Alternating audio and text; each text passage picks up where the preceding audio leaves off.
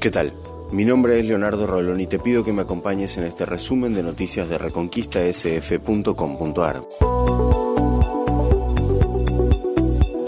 El juez Fabián Lorenzini rechazó la propuesta de Vicentín y los obliga a reformular una nueva que sea razonable consideró que la propuesta de pagar solo el 30% de su deuda y en 15 años es, abusivo y por lo tanto inadmisible.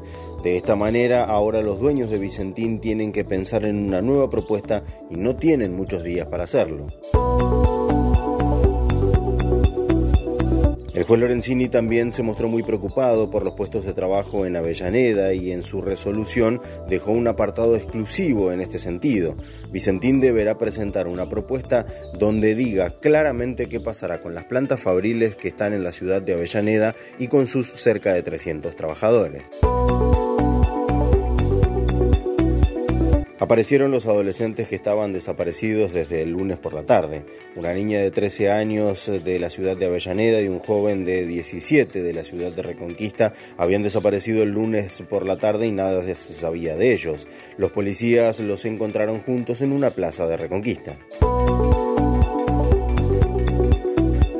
Continúa la preocupación por las balaceras en Rosario. El gobernador encabezó una reunión con el Gabinete de Seguridad y autoridades locales intentando buscar una solución. La primera medida anunciada será la de aumentar los patrullajes. Toyota Argentina aumentará su producción en Zárate y pasará de 147.000 a 167.000 unidades anuales.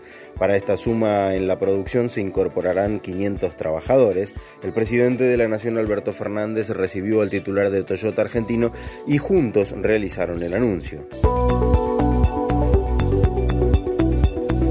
Este miércoles se espera una jornada muy calurosa con temperaturas que llegarán a los 36 grados y térmicas que rozarán los 40. El cielo estará despejado durante el día y hacia la noche comenzará a inestabilizarse el tiempo, lo que nos depositará en una madrugada con algunas lluvias y tormentas. Hasta aquí lo más importante que tenés que saber a esta hora. Si todavía no lo hiciste, te invitamos a que pases por reconquistasf.com.ar donde vas a encontrar estas y más noticias.